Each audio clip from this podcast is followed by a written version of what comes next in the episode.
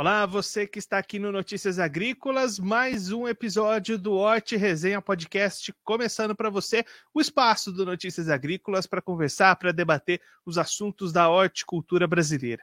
Dessa vez o nosso tema vai ser o Dia do Citricultor, que é comemorado nesta quinta-feira, dia 8 de junho. Para isso, a gente vai receber aqui o Antônio Carlos Simonetti, ele é diretor da Simonetti Citrus, já está aqui conosco. Então, Antônio, seja muito bem-vindo. É um prazer tê-lo aqui no Horte Resenha Podcast. Olá a todos, é um prazer imenso estar com vocês aí, compartilhando esse dia tão maravilhoso que é o Dia da Citricultura, né? O Dia do Citricultor. Antônio, começa, por favor, explicando para a gente um pouquinho como é que é a sua produção, a produção da sua família hoje. O que, que vocês têm hoje, onde é que vocês estão localizados, como é que está a produção de vocês nesse momento? Bom, é, a família nossa, sou a quarta geração da minha família, né? É, nós começamos na cidade de Limeira, onde hoje tem um bairro que leva o nome do meu bisavô, Antônio Simonetti. Isso começou com uma formação de mudas, né? depois expandiu para outras regiões, né? E nós estamos é, sediados na região de Aguaí, São Paulo, e no sul de Minas, em Minduri, Minas Gerais. E é, for, nós produzimos aqui laranja, tangerina e abacate. Quanto que é a produção de vocês anualmente? A gente colhe por ano uma média de um milhão de caixas de 40,8 quilos de laranja e mais ou menos um milhão e meio de quilos de abacate. Mas para chegar nisso, né, você até já comentou um pouquinho da família, do avô. Conta um pouquinho para a gente como é que começou essa, é, a sua família nesse ramo da citricultura. Bom, começou lá atrás com meu bisavô, né? Ele vindo da, da Itália. É, meu avô, né, no, no, município de Limeira, onde morava todos os irmãos dele junto, um do lado do outro ali, com um pedacinho de terra. E depois dali é, foi vendido, foi, né? Foi virado é, município, cada um eles saíram foram mudando para cidades vizinhas, migrando cidade vizinha. Cosmópolis, Leme, Santa Cruz das Palmeiras, Mogi Guaçu, Aguaí, Pederneiras, é, Avaré, Pratânia, e ultimamente nós partimos para Minas, né? Na, houve a separação da sociedade no ano de 2000, e a família do meu pai, nós decidimos investir na, em, no sul de Minas, procurando o quê? Procurando ter um clima, né, com uma temperatura menos, a buscar uma qualidade de fruta melhor, com uma coloração mais bonita, né, com uma, uma cor mais intensa e um sabor melhor. E aí, desde sempre, a família, dentro dessas atividades, continua até hoje, a família já vai entrando naturalmente na atividade, né? Sim, né? Tá ficando cada dia mais difícil, né? Estamos passando por momentos difíceis, que é uma, uma doença que está atrapalhando o nosso negócio que chama greening, isso está no mundo todo, né? E isso está danificando bastante a citricultura, né? Não só nossa, mas de todo todo mundo e de toda onde tem citros está bem bem complicado hoje é, conviver com essa doença, porque nós temos que erradicar a planta e perder a, a planta, a produção daquela planta, né? Então, e ela passa para outras plantas também. E aí você tocou nesse ponto do green, Antônio, é um dos grandes desafios desse momento para a citricultura, né? Conta um pouquinho como é que vocês lidam com isso, qual que é a preparação, os cuidados que vocês têm para tentar evitar que esse problema prejudique muito. Bom, primeiramente você tem que começar a comprar um material genético, né, de estufas, né, de, com, com um fornecedor que garanta um material genético de boa procedência, né? Então, já primeira, um primeiro passo que foi dado já é os viveiros telados. Isso já é um primeiro passo que você já ter levando uma muda sadia para o campo sem contaminação nenhuma. Depois é todo um preparo feito, né? Preparar bem o solo para a raiz descer bem, buscar a água no fundo para ela não sentir tanto a seca, né? E, e você fazer um plantio bem feito e conduzir a parte fitossanitária, né? A parte de fungos, né? Praga, a parte de ácaros e o inseto, no caso, o psilídeo, né? E isso demanda uma atenção muito grande que é o psilídeo hoje. Nós temos, não temos muitos produtos para controlar essa doença. Algum desses produtos nós usamos já está com resistência a essa doença. Então, assim, está ficando um cenário bem complicado, bem difícil, com poucas moléculas para a gente fazer uma rotação, uma rotação de produtos para combater essa doença. E ela vem no, numa vegetação nova, né? Essa vegetação que é atraída do psilídeo e esse psilídeo vem contaminado, ele, ele, ele hospeda nessa vegetação nova, ele injeta o, no, no fluema da planta o líquido da, da, de uma planta contaminada. Então, ele contamina essa planta. E essa planta, ela é. Quando você enxerga uma planta contaminada, já tem mais duas em voltas que estão assintomáticas, que você não enxergou ainda o sintoma, que vai aparecer dentro de um ano, dois anos ainda. Então, é uma doença bem devastadora. E aí, Antônio, esse é o desafio do momento, mas também não é o único que vocês já enfrentaram ao longo desses todos esses anos, essa caminhada na agricultura, no setor. Tiveram outros desafios também enfrentados, né? Sim, tivemos outros desafios, sim. Crise né, na laranja, chegamos a vender laranja a 50 centavos de reais é, na época de 2000, né? depois veio a pinta preta, é, leprose, cancro cítrico também está avançando bastante a questão do cancro, né? E tá, inclusive está sendo um problema sério para a questão do, da lima ácida taitica, no caso da exportação, né? Na União Europeia está bem intensificada essa questão de, dessas doenças, então está impactando bastante o negócio, e cada dia é uma doença, mas a, da, das, da, todas que apareceram são controladas, que você, é o manejo que você faz para você não ter essa praga, mas o green está difícil de você fazer o manejo e ter um bom sucesso. Todo mundo que está plantando pomar é, até formar o terceiro ao quinto ano, chegando até o quinto ano, com 20 até 30% de percas de plantas já contaminadas com o green. E aí, Antônio, você falou agora né, dessa questão de formar o pomar. Explica para a gente, até para quem está acompanhando a gente, não conhece muito a citricultura, como é que funciona? Você planta a árvore, quanto tempo vai demorar para ela cultivar? Como é que é esse processo para se produzir a laranja? Tá é assim, tem várias regiões, né? Na hora que você parte de uma região mais quente, né, você necessita da irrigação. Então, essa planta, o desenvolvimento dela é mais rápido, você pega um, um clima mais, a temperatura mais elevada. E tem a diferença também da questão da coloração da fruta, né? Quando você planta numa região quente, essa fruta ela fica madura por dentro, mas por fora a casca está verde, a casca da fruta, por causa do, do clima, que ela precisa de frio para ficar a casca cor de laranja, né? Amarela, no caso. E quando você parte de uma região mais fria, ela demora um pouco mais para se desenvolver, uma região que chove mais, você não necessita tanto de irrigação. Então, essa fruta ela fica amarela por fora, porém ela fica mais ácida por dentro, demora mais tempo para fazer a maturação dessa fruta.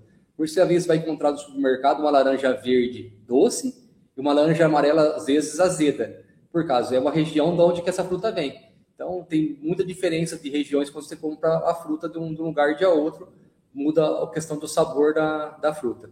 E isso, assim, né, de, de forma geral, é, a gente consegue, assim, quando você está numa região quente, você tem, mais, tem que tirar essa fruta mais, mais rápido, mais pressa. Ele tem é, tantas horas de maturação acima de não sei quantos graus lá que ela, ela precisa para atingir a maturação. E quando você pega uma região mais fria, você consegue largar ela na planta e colher ela mais para frente e postergar mais a colheita. Então, é, tem todo esse cenário quando você vai numa gôndola do supermercado. Quando você vai no supermercado, né, você se encontra só lá laranja pera, laranja lima e laranja bahia.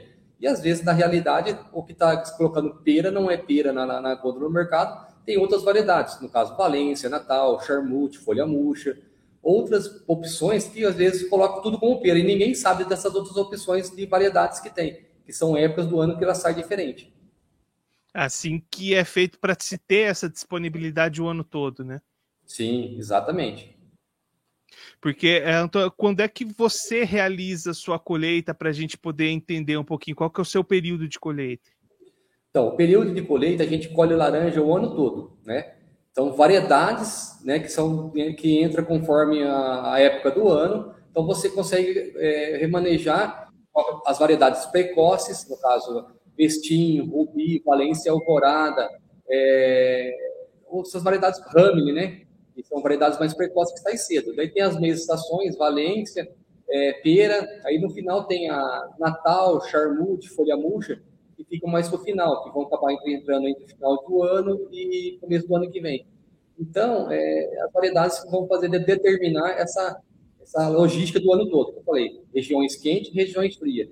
Geralmente vocês vão começar a colher uma, perceber no mercado as laranjas verdes no começo do ano, vem dessas regiões norte, norte do estado de São Paulo, norte do estado de Minas, que é onde vem essas, essas variedades mais precoces. De, então, de... Quando... então, quando você vai pensar e começar o seu, o seu pomar, começar o seu planejamento, precisa ter isso em mente, né? essas diferentes variedades para manter essa atividade ao longo do ano todo. Você precisa fazer um planejamento, né? Do que você vai ter para. Uh, é, preciso de tanto volume de caixa para trabalhar mês tal, mês tal, outro mês entrar outra variedade, outro mês entrar outra variedade, e assim por diante. Então, assim, é, cavalos diferentes, né? Um cavalo que antecipa mais, um cavalo que atrasa mais. É, isso é o porte enxerto, no caso, que isso é usado, né? Então, tem vários tipos para você é, estudar o planejamento do que você vai querer, da região que você tem, o clima que você tem, o solo se vai ser irrigado, se não vai ser irrigado, é, para você ter um, um, bom manejo dessa, dessa área total do que você vai fazer. E aí, nessa questão de planejamento, de preparação, você também tem avançado nessas questões, fazendo viagens, conhecendo produções em outros lugares para ficar sempre atualizado, né, Antônio? Sim, né, eu viajei já para o Chile, para a Califórnia, para a África, para a Espanha, para a Flórida, tudo para ter conhecimento, buscar novas tecnologias e, questão que é, tem um diferencial do Brasil para outros países. O Brasil gosta de consumir fruta graúda, né? E os outros lugares do mundo, eles consomem frutas miúdas. E no caso, um grande diferencial dos outros países, a demanda por frutas sem semente é muito grande. É bem valorizada quando você tem uma fruta sem semente. E isso eles estão estudando, né? Antigamente, só uma ideia, para tirar uma fruta sem semente, eles cobriam com tela toda a rua da, da laranja na época da florada, para a abelha não polonizar, para não dar semente na fruta, porque o valor agregado compensa é, fazer esse trabalho. Então, hoje já tem variedades já que eles conseguem fazer irradiação na, na planta, e essa planta não precisa mais fazer, colocar aquele, aquela tela na época da florada, que a abelha, a abelha pode ir lá polonizar, e ela mesmo assim ela não vai ter semente essa fruta. Então, tem variedades que você vai ver no supermercado, que são as variedades umas mexericas menores, que no caso é a W Morcote, você vai ver que ela é uma fruta média, né? E é onde que você, qualquer lugar do mundo que você for, você vai encontrar essa variedade, que é de, que é de grande aposta, que no Brasil é, ela é bem resistente à doença alternária alternata, no caso que a nossa tangerina já tem essa doença, que é um, um fungo, no caso, que ele ataca com a umidade, né? Então prejudica bastante a questão da casca, a fruta nem tanto mas demanda um manejo fitossanitário maior. Isso, então essa W Morcott vem de encontro e o mundo inteiro tem essa variedade. E no Brasil, como eu falei, isso é a grande particularidade. O brasileiro gosta de fruta graúda. E a, no caso, a melhor é a fruta mais média, miúda, que é uma fruta mais saborosa. É, você comentando essa preferência de, de consumidor, questões de mercado, de tendências. É importante também ficar atento a isso, né, Antônio? Não só ficar ali na sua propriedade fazendo o seu cultivo, mas estar tá antenado a isso que o mercado está pedindo, aos novos hábitos dos consumidores, né? Sim, com certeza. Não só como a W Morcott, como vocês vão começar a ver nos, nos supermercados também, é uma Bahia nova, né? Que ela é vermelha de polpa vermelha por dentro, né? Sem semente a chama Bahia cara a cara. E é bem saborosa, bem gostosa e vai cair na, no gosto do brasileiro. É uma fruta com um calibre maior, um tamanho maior já de fruta também. Está entrando nas redes do supermercado aí já. Então, um outro ponto que você comentou agora há pouco para a gente retomar, a questão de preços, né? Citando ali essa crise de alguns anos atrás, preços muito baixos. Como é que está o cenário de mercado hoje? os preços que estão sendo negociados dão rentabilidade, estão em bons patamares? Precisaria mudar? Como é que você está enxergando esse momento atual para o mercado?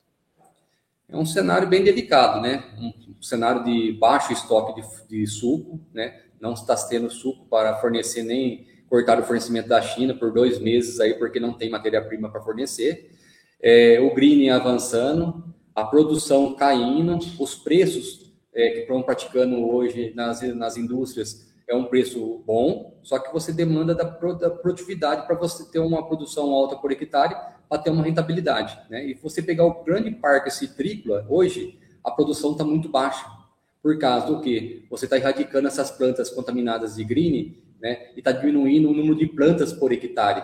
E além de diminuir o número de plantas por hectare, quando você tem a planta que você não consegue detectá-la ainda, que ela vai aparecer o sintoma depois, essas frutas caem, elas desenvolvem, ela fica um tamanho pequena e caem. Então a produção sua está caindo. Então o que, que é? Um equilíbrio hoje para você manter o palmar para você tocar né, e não ter lucro nenhum, é uma média de 40 toneladas por hectare. E é a média que o estado de São Paulo está produzindo hoje.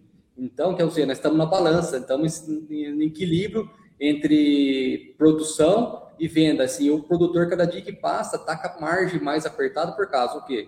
as altas dos insumos, dos fertilizantes, isso impactou bastante nessa próxima produção, porque o produtor deixou de cuidar do pomar, deixou de jogar um calcário, deixou de fazer adubação do jeito que tinha que ser feita, né? Então o reflexo está aparecendo agora. E o pomar, o que, que aconteceu? Caiu, a produção cai. Quando você não trata, é, a produção cai. O green é uma doença, mais ou menos assim, vou falar assim, é igual uma pessoa doente com imunidade baixa, se você não der a vitamina para ela, para ela continuar caminhando, é os adubações foliares, fazer a parte de nutrição bem feita, ele vai aparecer mais rápido o sintoma da doença. Então, é o que está acontecendo com a nossa agricultura, tá? Bem, bem delicada e bem debilitada. É um momento que não adianta só ter preço, né, Antônio? Precisa ter a produção também para acompanhar os dois juntos, né? Sim, e outra coisa também, é o questão também da mão de obra, né? Tá ficando difícil de, de, de mão de obra e o custo alto também tá da mão de obra. Então, assim, ficou difícil, tá difícil de produzir, tá ruim, para não estar tá produzindo tanto, e a questão da mão de obra também. O ano passado, é, grandes produtores também acabaram perdendo frutas na planta por causa de falta de mão de obra. E aí, até todas essas situações que a gente comentou tem gerado até uma saída de alguns produtores da, da atividade, né, migrando para outras culturas, alguns até de repente apostando em soja em lugares que eram de laranja. Como é que você vê esse movimento? Tem acontecido essa mudança? São coisas mais pontuais? Como é que você está acompanhando essas movimentações? Bom, como o cenário que estava o agro aí o ano passado, né, esses preços de soja, de milho, todo mundo, todo mundo cresceu o olho, né? E viram um negócio dele que o negócio estava indo para trás, sim, produtores saíram e entraram nessa parte de grãos, porque ele consegue, com o maquinário que ele tem, ele comprando mais uma plantadeira, ele consegue entrar nesse cenário e fazer essa cultivo, né? Não só de milho, soja, de mandioca, cana, né? Entrou também bastante. No caso, eu falo a região, você pegar aquela região de Araraquara, Matão, Bebedouro, que eram grandes produtores de citros, né? Hoje se tornaram os grandes produtores de cana. Então, é, isso está acontecendo no cenário geral, você está olhando assim, está aumentando sim áreas de, saindo áreas de sítios, porque a área de sítios tem bastante áreas de pomares já bem adultos, já bem velhos, já que está na ponto de erradicar. E o cara, quando erradica, ele vendo todo esse cenário de colocar uma muda no chão, ele não conseguir formar, de perder 20, 30% do seu patrimônio sem colher fruta nenhuma, então ele está enxergando outras opções no negócio dele. Né? E às vezes acontece o quê? Às vezes também é geração de família, né? É o filho vendo o sofrimento do pai, trabalhando ali, é, é uma indústria céu aberto, né? Aquilo ali, o que, que é? é choveu uma chuva de pedra, pegou sua fruta, você cuidou o ano todo dela, pegou uma chuva de pedra, estragou. Uma seca que veio, que deu, na, no caso nosso, esses três anos de seca, geada. Então, como eu falo, a citricultura é uma indústria céu aberto, é muito arriscado, né? E demanda atenção todo dia e ficar em cima das doenças, principalmente quando você faz fruta de, de mesa né, que você vende a aparência, né? É mais delicado ainda. A indústria de suco não necessita tanto da aparência da, da fruta, ela precisa do suco bem da, da fruta dentro, né?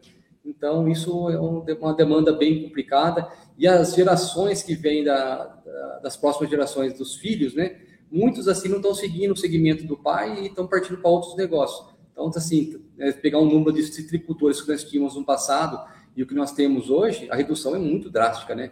E, então, você está ficando assim, né? É, grandes produtores estão crescendo, né? E, e virando é, pessoas físicas, é, virando pessoa jurídica e administrando, né? É, como empresa isso aí, né? Então, é o que está acontecendo hoje no cenário da citricultura. É um momento desafiador para o citricultor brasileiro, então, né, Antônio? Sim, porque você pega no caso dos grandes produtores, eles têm miolo na fazenda. Você pega um pequeno produtor, ele não tem miolo, ele tem começo e tem fim. A propriedade dele faz divisa com várias propriedades. E você não tem um controle eficiente quando você pega. Então você tem só bordadura na sua propriedade. E isso é um cenário bem complicado, porque quando você pega propriedades pequenas, é difícil fazer o controle. Por mais que ele, o proprietário que faz, que intensifica, que, que fica no manejo, tudo lá, mas a pressão do psilídeo é muito grande, somente nessas regiões centro, que nós temos bastante citros, está muito grande a, infestação da, da, do psilídeo. Antônio, muito obrigado pela sua participação, por dividir um pouquinho a história sua, da sua família, esses desafios, as discussões desse momento da citricultura aqui com a gente. Se você quiser deixar mais algum recado, destacar mais algum ponto, até aproveitando esse dia do citricultor, pode ficar à vontade. Gostaria de parabenizar todos os tricultores que são guerreiros que estão levando a citricultura do mundo. De cada cinco copos de suco produzido no mundo, três é do Brasil. E com certeza o brasileiro citricultor, ele é guerreiro, ele não vai desistir da citricultura. Nosso Brasil é grande, temos várias áreas para explorar e tenho certeza que a citricultura nossa vai continuar e vamos continuar sendo o maior produtor de citro do mundo ainda. Parabéns a todos os citricultores. Um abraço a todos.